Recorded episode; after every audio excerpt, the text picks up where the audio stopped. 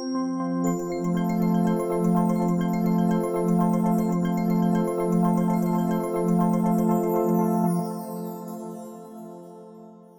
Bienvenidas todas y todos a un nuevo capítulo de Inventario, el podcast de Chiapas Paralelo. Mi nombre es Andrés Domínguez y junto con un gran equipo pues seguimos apostándole a seguir realizando este proyecto eh, denominado Inventario, el podcast de Chiapas Paralelo. Eh, recordarles que este podcast se puede ver y escuchar, se puede ver a través de www.youtube.com diagonal Chiapas Paralelo TV y se puede eh, escuchar a través de Spotify, de Apple Podcast, de Google Podcast y de diversas plataformas de podcast. Recordarles y tal vez las personas les eh, podrá eh, curiosear el día de hoy que no tenemos imagen, esto debido pues a las complicaciones de tiempo y tratamos eh, justo de una ocasión muy especial de tratar de rescatar el conocimiento que tiene la persona que invitamos el día de hoy, esto con el fin de pues de no pasar desapercibido y sabemos que tiene muchas complicaciones con el tema del horario.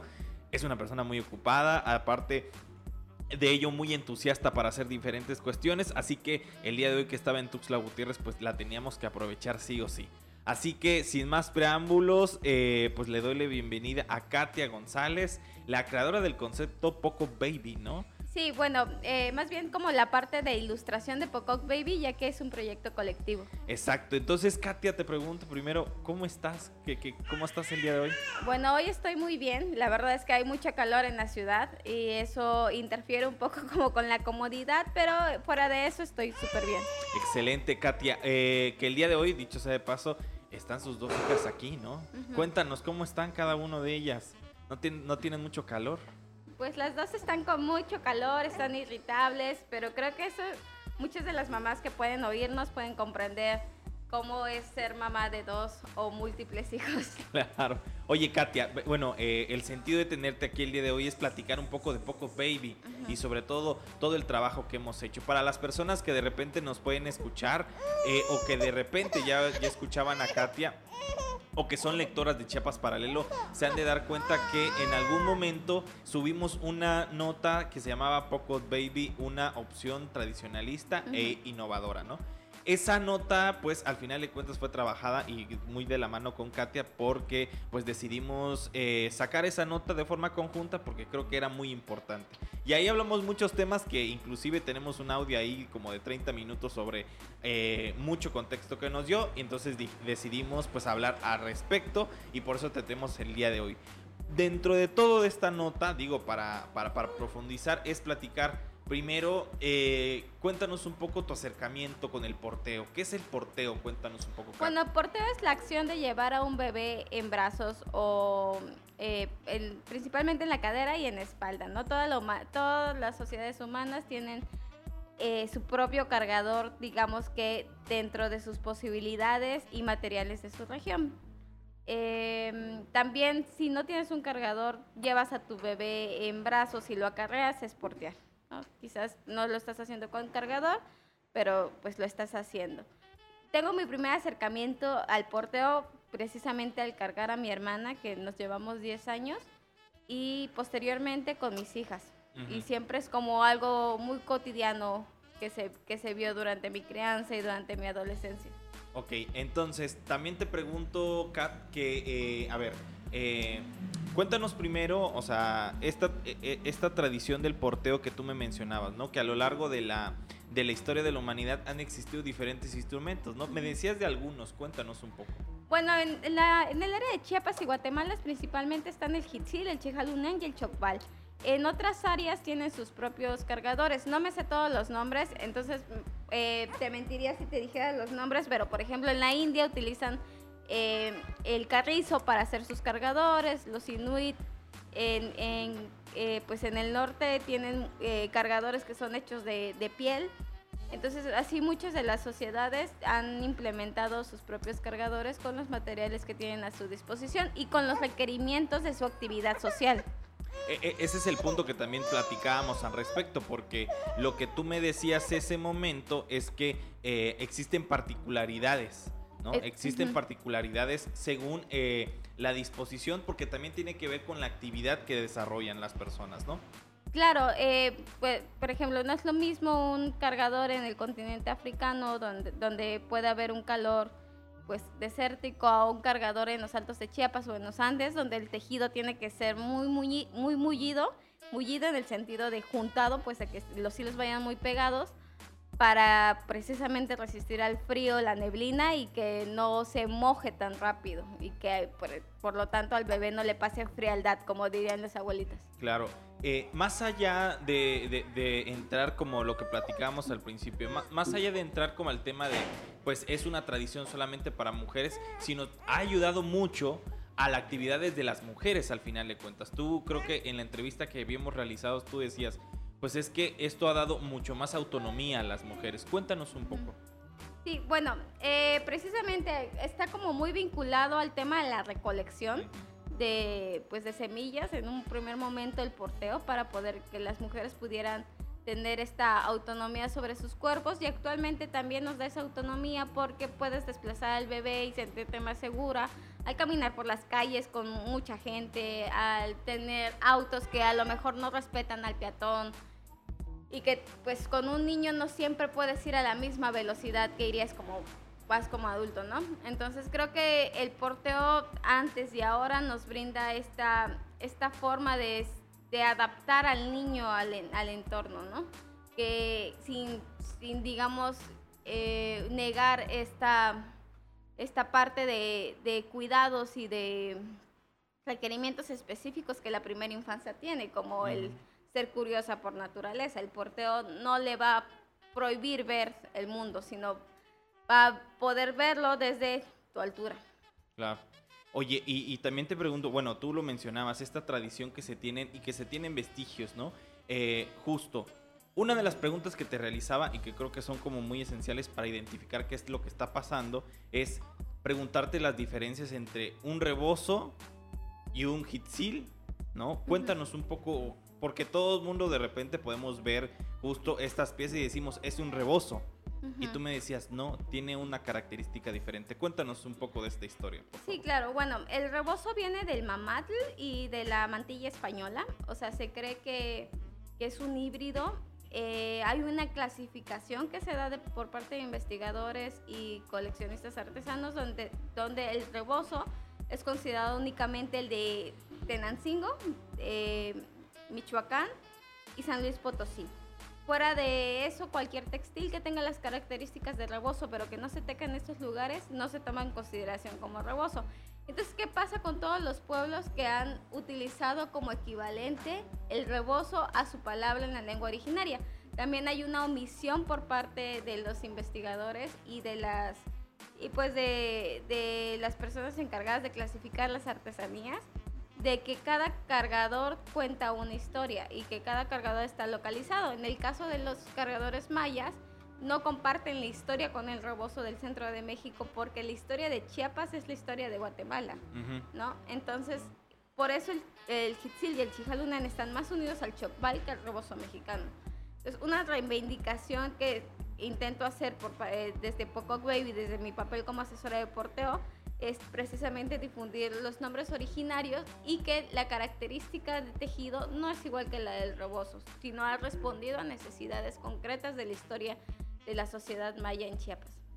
Y te pregunto, ¿cuáles son esas particularidades? Porque lo que tú me mencionabas, ¿no? De que existen ciertos símbolos que caracterizan a ciertas, a ciertas comunidades. Tú mismo, de hecho nosotros lo platicábamos, ¿no? De que eh, pueden ser comunidades hermanas, pero tienen hasta diferente modo de tejido. No es el mismo tejido que se tiene en Sinacantán que en Chamula.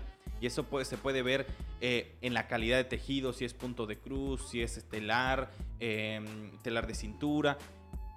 Y esto nos habla de una gran diversidad, Cuéntanos un poco. Bueno, Chiapas tiene la particularidad de que sus comunidades están muy juntas, pero también como bien diferentes en cuanto a una pequeña extensión de territorio, ¿no? Entonces, a diferencia, por ejemplo, de las comunidades mayas de la península de Yucatán, que a lo mejor están más separadas, pero tienen más cosas en común entre una comunidad y otra. Y aquí no, aquí hay como mucha diferenciación y parte se debe al proceso de colonización y de pues, reducción de los pueblos originarios a, a localidades concretas, ¿no? Entonces, eh, no es lo mismo, como tú decías, el Chijalunen de Sinacantán al Chijalunen de Aldama, no es lo mismo el Hitzil de San Juan Cancuc al Hitzil de Chenaló, porque responde a una necesidad de clima, una necesidad de resistencia y también a eh, diversos procesos de calidad de hilos, de calidad de tejido y de calidad de tiempo que se le dedica al tejido y sobre todo tiene que ver como eh, este proceso económico que están viviendo las comunidades. Una comunidad como abundantemente, digamos, con mayor acceso a recursos, quizás puede tejer un chijalunen con mucho más adornos, como es el caso de Sinacantán, ¿no? que está todo floreado y con una resistencia muy particular para el frío y la neblina. Pero, por ejemplo, Chamula, que es un, es un pueblo que en, en algún momento tuvo como mucha pobreza, perdió sus técnicas tradicionales de cargado tradicional de bebés. Conservó otros como el mocheval o las nahuas, pero el cargador tradicional fue desplazado por un roboso de Tenancingo, por un roboso de Michoacán o por un chal de origen chino y de la India. Claro. Y yo también te pregunto, eh, eh, en, este, en este tema, o sea, tú hablabas de una invisibilización de la academia. ¿Tú crees que siga pasando este tema de la invisibilización? Yo creo que sí, sobre todo cuando la academia no es hablante de alguna lengua mayense, celtal o sotzil. Creo que el que el el cargador de Chiapas se le haya llamado rebozo por mucho tiempo se debe precisamente a que no hubo una traducción adecuada. se le preguntó, ¿qué es un hitzil? Ah, pues es un rebozo, ¿no? Porque es lo más parecido. Sin embargo, responde toda una historia. Pero creo que únicamente como desde construir academia, desde, desde hablar una lengua originaria es muy diferente porque puedes entender el contexto cultural, el contexto familiar y de dónde se está moviendo el, el textil en particular. Claro, y, no solamente eso, bueno, te, abono a eso, también el, tema del intelecto. O sea, se está hablando de un intelecto, de una construcción, de una creación e inclusive de una adaptación, ¿no? De, esta particularidad. También te pregunto, eh, estábamos hablando en la entrevista que te hice hace unos meses sobre estas eh, diversas modificaciones que se tienen por comunidad. Y tú me mencionabas que todavía al día de hoy se sigue utilizando las técnicas de porteo y que también tiene que ver con las capacidades que tienen eh, cada una de las comunidades, que es lo que tú me mencionabas. Ahora, te pregunto puntualmente, ¿cómo estas técnicas de porteo también se ven en la capital, por ejemplo en Tuxtla Gutiérrez? ¿Ya no se ven? ¿Se ven poco? Cuéntanos un poco. Depende, o sea, eh, muchísimas de las técnicas de porteo que se ven ahorita en Tuxtla Gutiérrez, pues son de Chenaló, de Chamule y de Sinacantán. No siempre se puede usar el hitzil y el chijalunen aquí, sobre todo el que es construido de estambre, porque es muy caluroso para un clima como el de Tuxtla.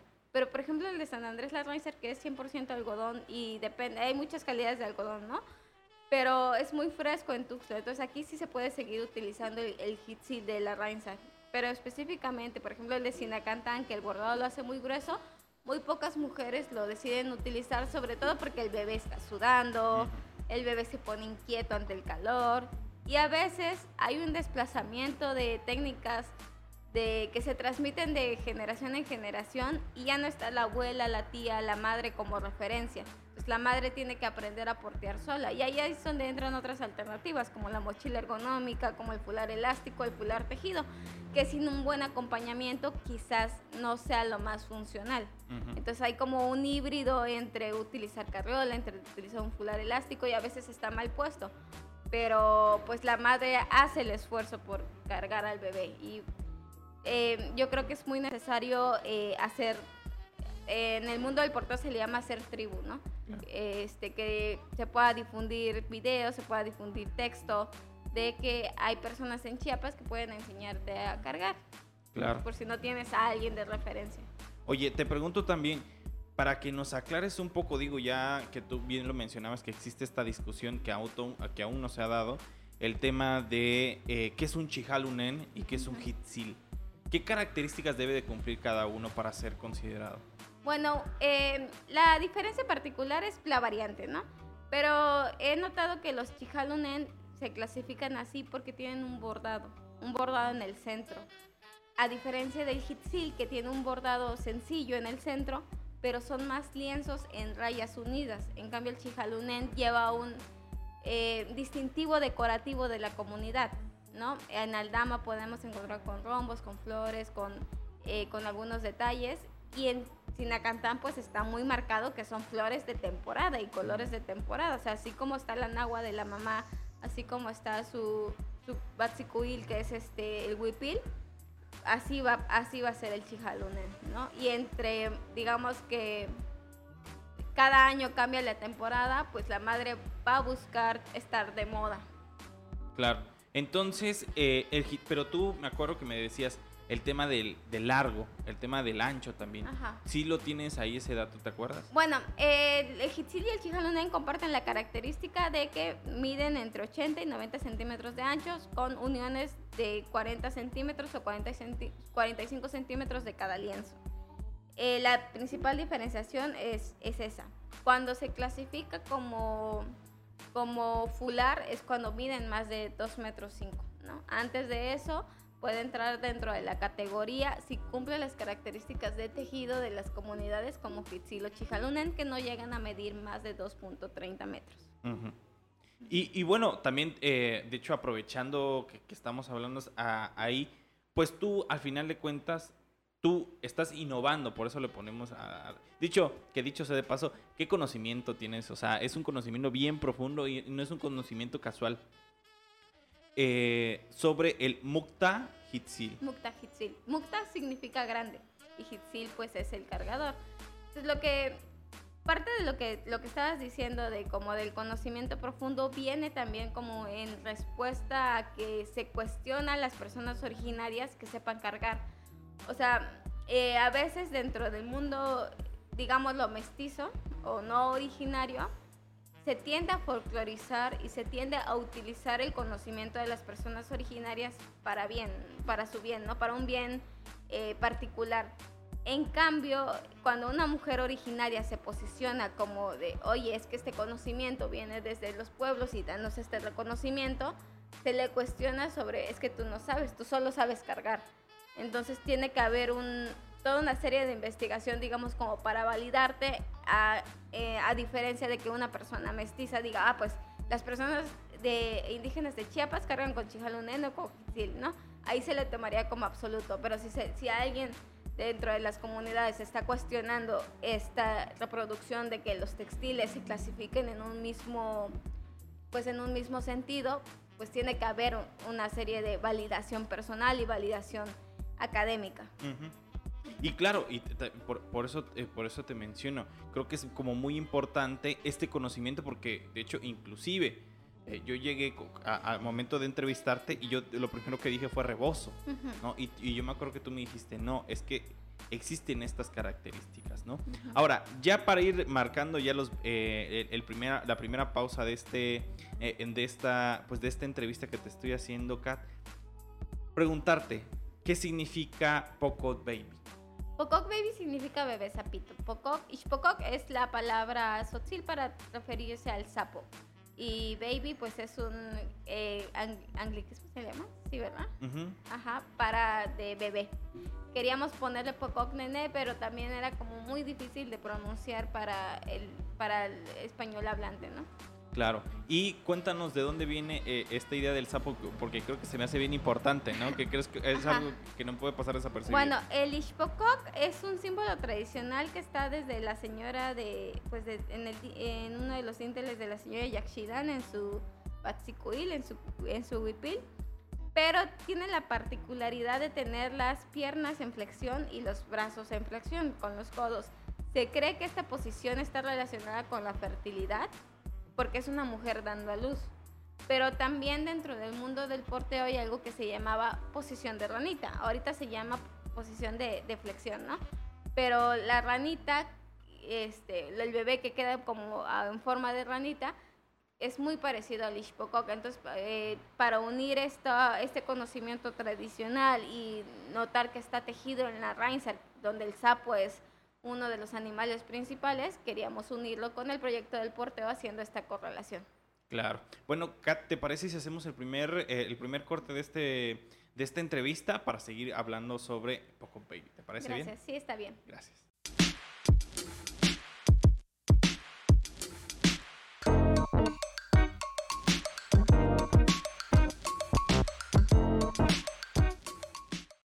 Bueno, y regresamos hablando con Katia González, hablando sobre el proyecto de Pocos Baby y un poco del porteo, que es eh, que, que, sigue, que creo que como tú bien lo mencionas, que falta todavía mucho por intensificar para los conocimientos amplios, porque todavía yo, al menos en la forma personal, sigo dudando sobre si es porteo, cargar, eh, todas estas palabras que creo que eh, nos sirven para esta crítica que tú bien mencionabas, ¿no?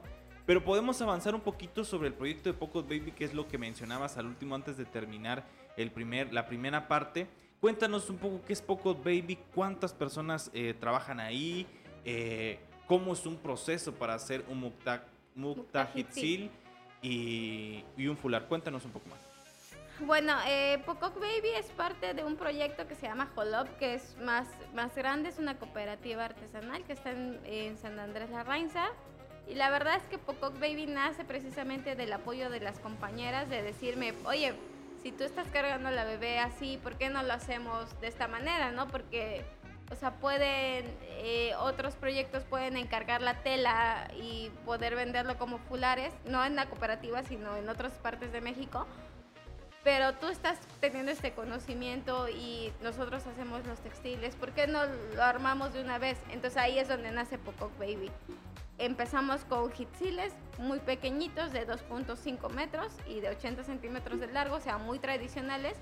Y poco a poco fuimos aumentando el metraje, disminuyendo el ancho y haciendo estas adaptaciones conforme nos fuimos certificando y profesionalizando. También hicimos como convenio con otras cooperativas en Perú, en Guatemala para traer hilos y queríamos ser el primer proyecto de México que tejiera pues en inglés se les dice handwovens, que son tejidos a mano, pero es una categoría que dentro del porteo occidental está muy marcado, ¿no? O sea, porque un textil de Chiapas que se lleva también el mismo tiempo de tejido de cuesta mil a dos mil pesos y porque un, un, textil extranjero que a lo mejor se ha apropiado de técnicas tradicionales de una región puede valer hasta siete mil dólares, ¿no? Y la gente lo paga. Entonces es, es un poco como de construir este pensamiento de que lo de Chiapas es barato, o sea, también hay como sus adaptaciones ahí para todos los bolsillos, ¿no? Pero también queríamos como hacer textiles de alta calidad y que fueran valorizados, no nosotros bajando nuestros precios, sino concientizando a las personas de por qué valía eso. Y es que en un pular están involucradas más de 16 personas, entonces por eso eh, dependiendo de la técnica es el precio, dependiendo del material es el precio, pero siempre tratamos como de llegar a todos los hogares. Y hay un mercado de segundas espaldas muy amplio de Pocock Baby, o sea, de mamás que ya tienen hijos de 3 años, de 4 años, ya no usan su Pocock y ahora lo pasan a otra mamá a un precio menor. Claro, y eso, cuéntanos un poco de las segundas espaldas, eso es bien, bien, interesante, porque nuevamente es ver este tema de la comunidad al final, de, o sea, no de la comunidad de espacio, sino la comunidad como personas que estamos unidas, ¿no? Sí, bueno, nosotros quisimos como crear una, eh, una comunidad virtual bastante consciente sobre eso. Eh, tenemos un grupo que se llama Mepo Poetic, que son mamás de Pococ, pero en ese grupo como que tratamos de, de mantener como este pensamiento de, de, solidaridad, de que no todas las personas pueden comprar a lo mejor un textil nuevo y no y a veces como que el poco se siente triste, no se queda ahí. Así, le, así se le dice en el mundo del porteo, que el trapo queda arrumbado, ¿no? Porque ya no hay un bebé al que cargar. Entonces se pretende como darle esta circularidad al textil, por eso decimos que es durable hasta muchas generaciones, porque no solo lo puedes usar con tu hijo para cargar, sino también como columpio, se lo puedes pasar a una prima o una tía, o lo puedes vender directamente en las segundas espaldas. Claro, inclusive tú me mencionabas, o sea, lo de caminos de mesa.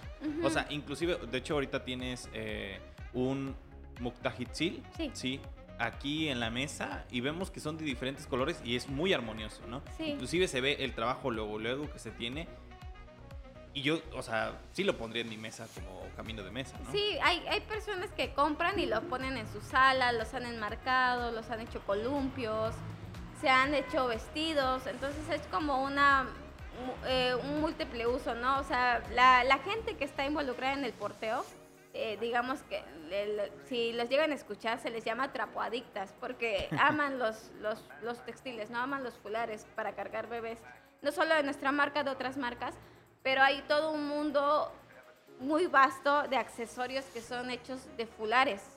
O sea, hay sillones tapizados, hay eh, mochilas normales, o sea, no mochilas para cargar bebés, sino mochilas, este, ¿cómo se les dice? ¿Cangureras? No. No, pues las normales, las escolares, de, hechas de fular, hay este, hay sombreros, hay, hay de, todo, de todo tipo de cosas que te puedas imaginar hecha con, con fulares, no solo de Pococ, sino internacionales, nacionales, porque la gente tiene una vinculación muy grande con el textil, porque cargó a tu bien más preciado. Entonces por eso, por eso es que digamos que los fulares tienen como tan como se dice, tanta carga significativa. Tanta carga sentimental y significativa, a diferencia de una mochila, por ejemplo. Yo, y ahí, y aquí viene a lo bueno que te menciono, Kat, eh, los beneficios.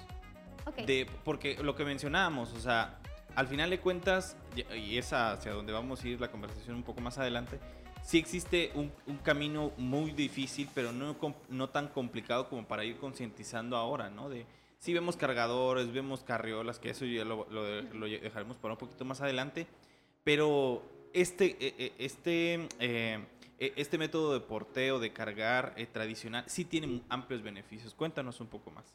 Sí, bueno, la, en los altos de Chiapas la forma tradicional para cargar bebés tiene el beneficio de que el bebé puede alimentarse, digamos que de la chichi, de forma constante. O sea, y esto en un contexto de desnutrición infantil es muy beneficioso porque evita pues riesgo de, de, pues, de muertes a edad temprana por desnutrición.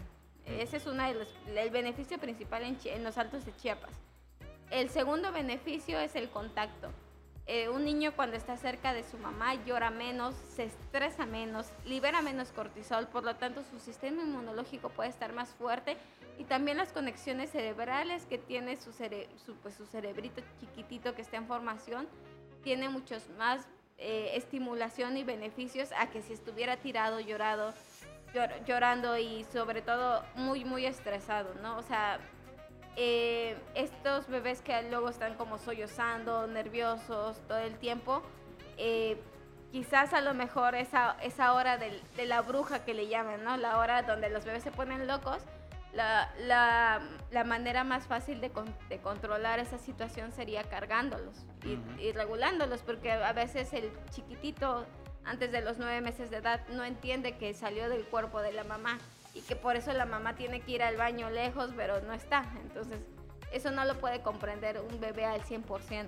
Entonces, el porteo sí permite como esta vinculación madre-hijo o persona que está porteando con el bebé. Claro, y no entendemos, y de hecho creo que a partir de que tú me lo dijiste lo entendí, lo del cuerpo acuático. O sea, de que estaban, o sea, de que eh, hay que entender que la formación del bebé cuando está fuera es porque, eh, y es mucho más complicado para ellos y ellas, es que vienen de un cuerpo acuático, no de un espacio acuático. Sí, claro, eh, pues la panza es un medio acuático, ¿no? La gravedad no afecta directamente al bebé. En cambio, cuando sale, tiene pues una posición de flexión en las rodillas, tiene hipotonía en las extremidades, y esta hipotonía se va modificando conforme va creciendo.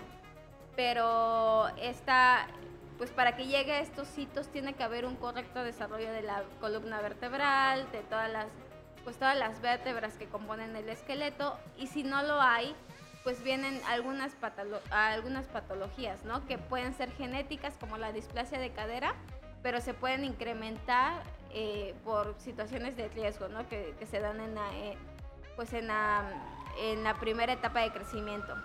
También eh, puede haber como Em, no sé cómo decirlo, como bebés con hipotónicos, por ejemplo, con retraso del desarrollo motriz, pueden tener mucho mayores beneficios al ser cargados para que su cuerpo vaya madurando de a poco a que si los dejáramos todo el tiempo acostados, donde su cuerpo no recibiría esta fuerza de la gravedad que le permitirá desarrollar sus músculos de a poco a poco. Por eso se recomienda muchísimo con niños que tienen hipotonía, que no pueden sentarse por sí solos. O sea, hablo de niños de 4 años, de 5 años que tienen algún eh, retraso de desarrollo psicomotor. El porteo es benéfico para ellos. Claro, oye, eh, no te lo pregunté eh, en la entrevista que tuvimos, pero ¿de cuántas posiciones puedo cargar yo o cualquier mujer o cualquier hombre em, con mi Muktahitzil. ¿Cuántas posiciones? Porque me mencionabas para tomar chichis una. la, de la, la, de la, de la espalda sería otro. La de forma de canguro serían tres. Al menos. bueno, son, eh, posiciones son tres. O sea, el vientre, la cadera y la espalda. Dentro de esas vertientes hay un sinfín de nudos y cada día hay uno nuevo por, por inventar. ¿no? Realmente el mundo del porteo eh, occidentalizado es muy vasto y cada nudo se va adaptando a diferentes circunstancias, diferente tipo de cuerpo, diferente estilo de vida y diferente bebé. Porque hay bebés a los que, que tienen ciertos requerimientos que a lo mejor una cruz envolvente no va a ser lo mejor para ellos porque su cuerpo es muy suavecito y a lo mejor el nudo canguro al frente sí, o sea, sí va a recoger muy puntual el cuerpecito. A lo mejor en una etapa del bebé él ya no va a querer estar viendo a tu vientre, sino va a estar queriendo ver a la, a la cadera. O quizás hay un bebé que va a parecer Chucky si lo pones a la espalda porque siente que se va a caer. Entonces ahí es donde entran las otras posiciones. ¿no? Entonces yo creo que eh, no podríamos describir en un solo podcast todas las posiciones pero la, digamos que las principales son cruz envolvente, cruz, cruz atrás, canguro a la cadera, canguro a la espalda, canguro al frente, está la doble hamaca, el, la cruz de Charlie y hay muchísimos, muchos, muchos, muchos. Y aparte de esos nudos, hay acabados. Hay cruz de Charlie con acabado tibetana, cruz de Charlie con acabado Giselle y así podemos... ¿Y, qué es el acabado? Acabado es como la vista que le das al fular. O sea, puedes tener como la forma de un vestido, la forma de un moño, la forma quizás de eh, un entrelazado. Entonces es como muy vasto. Porque el fular no solo es una, un pues un auxiliar para cargar al bebé, también es como un accesorio para la mamá. ¿Y tú cuántos te sabes? Así digo, para curiosar un poco más. Pues ya sé muchos, porque como soy asesora de porteo, tengo que tener como un, pues un, un este, ¿cómo se dice? Un catálogo vasto para adaptar a, las familias. En, en algún momento hice cursos de porteo a la espalda y fácil nos echábamos 20 en un mes para aprender de un de pues de a poco a poco, ¿no? Entonces eh, también he inventado y así como me salen videos muy bien, también en la vida cotidiana sé que si mi bebé se retuerce, si mi bebé necesita ser cargado ya porque tiene sueño, pero no me salió el acabado, no pasa nada, porque eh, lo más importante del porteo no es como luce, sino la pues eh, esta regulación de, de la infancia, ¿no? Y evitar que, que, tengan esta, esta liberación de, de, cortisol tan fea. Claro. Oye, Kat, también te pregunto una cosa bien curiosa y es, ¿cómo fue? Tú me mencionabas que tú, o sea, tú comenzaste a cargar por tu hermana, pero ¿cómo fue la primera vez que cargaste tú ya con un Muktahitzil? Bueno, con mi hija mayor, eh, primero la cargué de forma tradicional. Lo que pasó con ella es que yo me di cuenta que como yo no ajustaba bien porque yo vivía sola en San Cristóbal de las Casas con mi pareja, no tenía alguien que me corrigiera que su barbilla estaba tocando su esternón y eso podía obstruir las vías respiratorias porque me faltaba atención, no porque la posición lo impidiera, sino porque a mí me faltaba atención y no tenía quien me revisara. Entonces empecé como a, yo a, buscar más información y, llegué a que lo mejor para ella que tenía reflujo era que la cargara verticalmente. Entonces la empecé a cargar verticalmente y pues desde ahí las cosas mejoraron y empecé a, indagar más. ¿Y, y tú qué le... Yo digo, aquí en la curiosidad, ¿qué le aconsejas a una persona que de repente seguramente te dice, oye, pero es que me da miedo hacer el nudo, que se caiga, hacer los nudos, me da mucho miedo, ¿qué hago? Que el pichite no se va a caer, o sea, uno tiene un nivel de conciencia del cuerpo del bebé, o sea, es instintivamente, a veces te puedes quedar como muy dormida dando chichi y vas a sentir al bebé, a veces no, pero no es la culpa del porteo, sino de otras cosas, ¿no? Pero yo creo que cuando tú te sientes segura, puedes llegar a hacer muchas cosas para sentirte autónoma, principalmente en el porteo. Si tú estás con inseguridad, el bebé lo va a sentir. O sea, si tú estás nerviosa haciéndote el nudo o estás haciéndolo muy rápido, el bebé lo siente. Incluso siendo profesional de porteo, yo he notado que cuando yo estaba muy tensa porque necesitaba trabajar y necesitaba subirme a la niña, podía amarrármela. Pero ella no iba a durar mucho porque como yo, yo estaba muy nerviosa, yo estaba muy tensa, eh, pues no, estaba, no estábamos teniendo como esta parte del porteo que aporta aporta calma, ¿no? Claro, te pregunto una cosa que, que, creo que se me hizo muy curiosa al momento que hicimos la nota, es, eh, hablabas de libertad. ¿No? Que justo hablabas, de hecho hay una, eh, una imagen, una ilustración que tú mencionas como libertad. Y hemos hablado, sí, de la, de la recolección de semillas, obviamente lo vemos como si fuera tan lejano, pero creo que se sigue haciendo aún en estos momentos. Para una mujer común, para una mujer, un hombre que quisiera realizar el porteo, por ejemplo, ¿qué libertades les podría hacer? O sea, les podría brindar un Muktajitzil.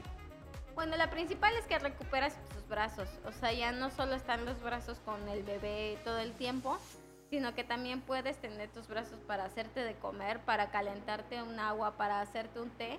Y eso creo que es bien valioso, sobre todo cuando te quedas sola por primera vez en casa, ¿no? O sea, después del puerperio, después de que todos te están apapachando la primera semana, la segunda semana, que tu mamá, que tu abuelita te van a hacer de comer, de repente te quedas sola y te quedas con un bebé que está llorando, que necesita de ti y que no puedes ir al baño, ¿no?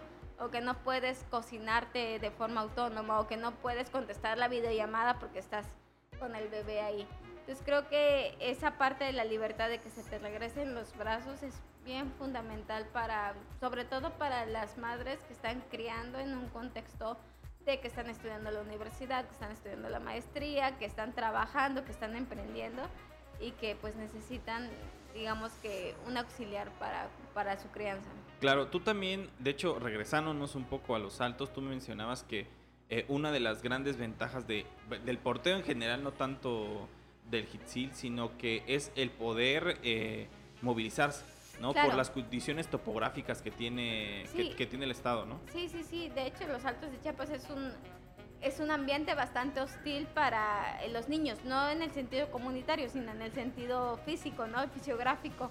O sea, las carreteras están como sin pensar en la banqueta, este, pues están las cañadas, están como las piedras como bien puntiagudas. Entonces, si los niños no estuvieran cargados eh, hasta sus tres años este, en estas condiciones, seguramente pasarían muchos más accidentes de los que ya pasan y sobre todo en San Cristóbal de las Casas, hablando eh, concretamente de la ciudad, sus banquetotas son enormes. O sea, si aquí en Tuxtla hay banquetas, como aquí en la zona centro, por ejemplo, que están muy altas, cuando subes a la lomita, allá son banquetotas mucho más grandes, hay calles de piedra donde una carriola no va a pasar, donde un niño se va a caer, se va a golpear, o donde si no llevas el zapato adecuado te vas a resbalar en la laja. Entonces, el poder cargarlos permite precisamente recuperar esta parte de la, de la movilidad de las familias. Claro. Oye, eh, Kat, ¿te parece si podemos hacer la segunda pausa? Ya llevamos un ratito aquí platicando con Kat. Te agradecemos infinitamente, ¿no? Así que hacemos una segunda pausa y pues para ir terminando esta entrevista.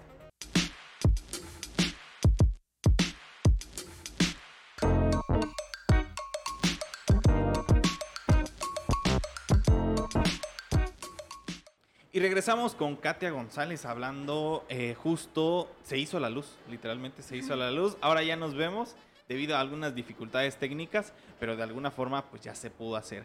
Eh, eh, teniéndote ya visualmente aquí, Kat, ¿será que nos puedes enseñar el, el que traes? Sí, Digo, para que la gente como que se vaya dando un poquito más de cuenta, ¿no? Bueno, este se llama Joan Banomil, corazón de la tierra. Se hicieron con colores verdes para representar precisamente eh, pues algunos colores de las montañas en los altos y tiene un tejido que solo tenemos nosotros, que es el tejido de corazón.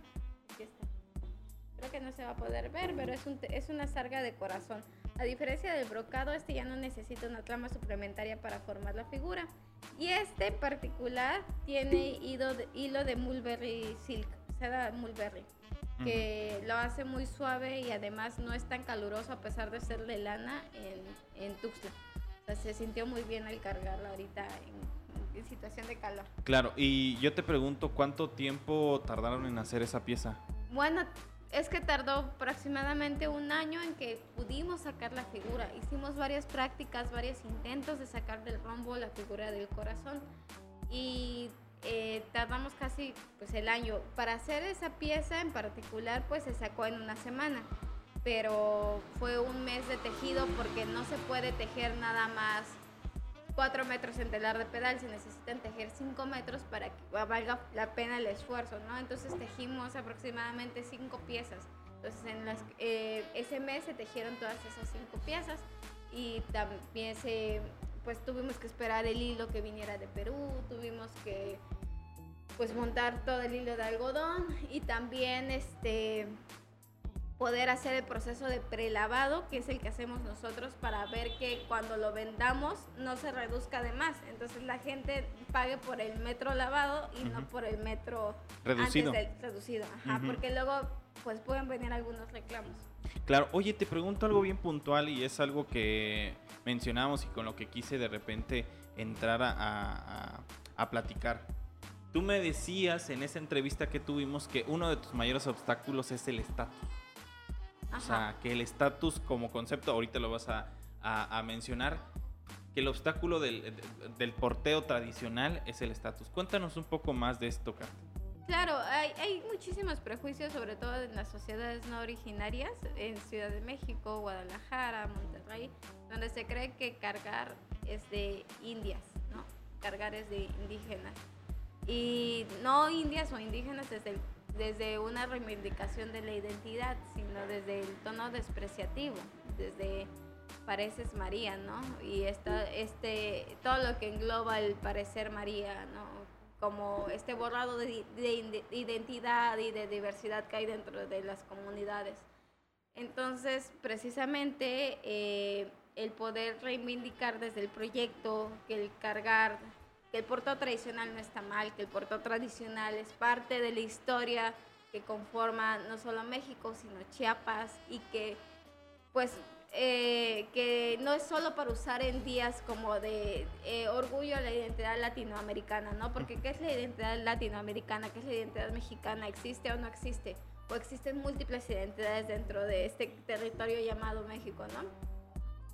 Entonces, eh, creo que es bien importante poder cuestionar este estatus que hay dentro de, los textiles.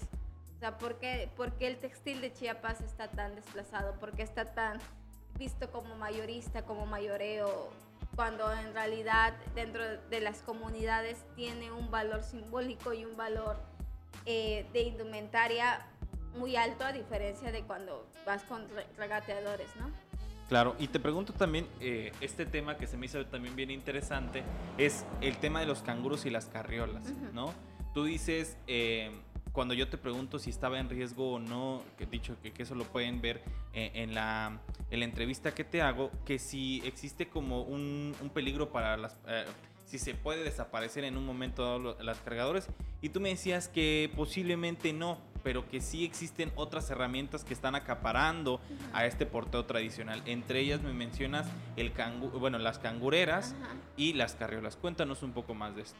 Sí, bueno, precisamente al no tener una familia de referencia que pueda acompañar a una mujer originaria que ya no carga su bebé en Hitzil, pues se va a encontrar herramientas como la cangurera, como la carriola, que son las, las cosas más accesibles, digamos, que al público, a diferencia de los fulares que apenas esta década se están popularizando en Chiapas, ¿no? En México quizás llegaron antes, pero Chiapas, Chiapas apenas está como tomando camino en ese en esa área y sobre todo no había ningún proyecto de, de, textiles tradicionales, o sea, tejidos a manos en Chiapas, que, que, pudiera dar como esta, este rostro, ¿no? De que sí existe.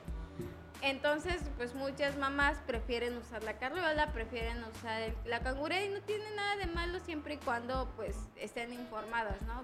Quizás la cangurera sí es la que representa mayor riesgo para ella por todo lo que afecta al suelo pélvico, al punto de gravedad y, sobre todo a la ergonomía, ¿no? Posteriormente van a, van a poder notar los dolores de espalda que van a venir con, con su uso. Pero eh, no está en riesgo en sí, sino lo que pone en riesgo el porteo tradicional es que no hayan los espacios para las madres para cargar a, sus bebés. O sea, que en la calle se juzgue, que en la calle se burlen, pues la mamá va a decidir dejar de portear. O sea, más que, más que los objetos en sí, es la sociedad lo que va a orillar a las madres dejar de cargar. Claro, y yo también te pregunto que otra, otra, otra, otra ventaja que se tiene por ejemplo, de, del proyecto que tú tienes, que es maravilloso proyecto que tú tienes, es que por lo regular en las ventas de garage, en estos bazares, se ven mucho las carriolas, se ven muchos eh, también estas cangureras y que al final de cuentas si nos vamos ya a un tema estricto de medio ambiente vemos cómo pues al final de cuentas en cierto determinado tiempo pues pasan a ser inservibles ¿tú qué opinas al respecto? Pues sí, al final se vuelven como eh, las carreras quizás tienen un tiempo de vida mucho más largo ¿no? pero también como los portabebés caducan o sea si quien no lo sepa los asientos de auto los portabebés y los y las carriolas llegan a caducar. Los asientos de autos son necesarios para transportar a los bebés en, situaciones de accidente. Eso lo pongo como en paréntesis para que no vayan a decir que, que, dije, ay, dijo que no quiere asientos de autos, ¿no? Este, pero tienen una fecha de caducidad y dejan de ser eh, pues útiles, ¿no? En cambio, un textil que está conservado, que se ha sido bien lavado, puede tener mucha mayor durabilidad y esta es la ventaja que tiene frente a las cangureras y a los fulares elásticos. Los fulares elásticos tienden a ser como el calzón. Cuando el calzón se le quita el resorte, pues deja de servir, deja de, pues de venir, ¿no? Entonces igual el fular elástico, conforme su uso se va aflojando y queda aguado. Entonces deja de tener una funcionalidad dentro del mundo, digamos, para cargar. Lo puedes hacer una tela para limpiar o lo que quieras, pero no es lo mismo a un fular tejido, a un rebozo o a un chal que tiene mucho más durabilidad. Incluso los de estambre pueden llegar a durar muchísimo, aunque no son tan recomendables porque se llegan a, a, encajar ajá, o a, doler las cervicales, pero pues tienen mucho más durabilidad por las técnicas de tejido.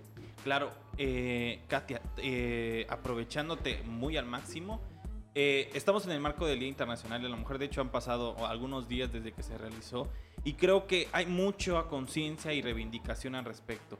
Yo lo que te preguntaría en un tema tan complejo como es la maternidad, ¿no? Porque creo que una de las cuestiones más cuestionadas, eh, dicho, valga la redundancia, más eh, criticadas o más observadas con el tema de la...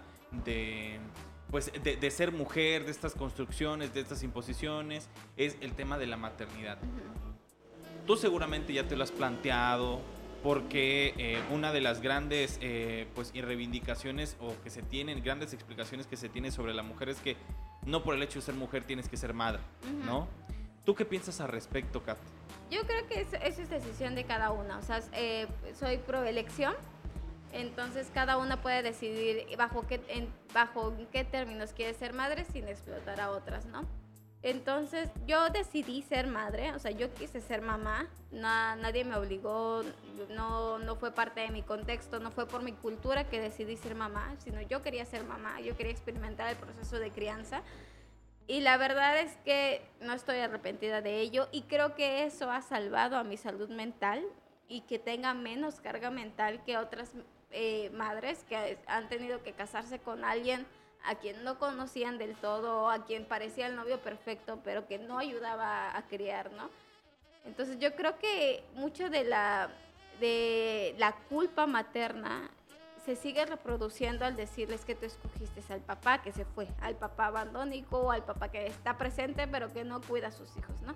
Entonces, eh, dejar de reproducir esta, esta, ¿cómo se dice? Esta idea. Esta idea, este martirio constante a las madres puede aportar un poco a la, a la, a la liberación, ¿no? De que las madres, eh, pues sí tienen una, una, enorme, un enorme papel en la crianza, en la construcción de un mundo mejor, pero también no se le están dando los medios ni las, eh, no las ayudas, sino con ayudas me refiero a lo colectivo, ¿no?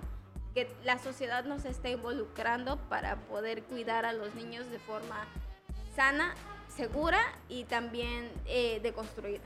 Claro. Oye, eh, Kat, digo, ya aprovechándote, eh, ¿qué viene para Pocket Baby? ¿Qué estás haciendo? ¿Cuáles son los proyectos?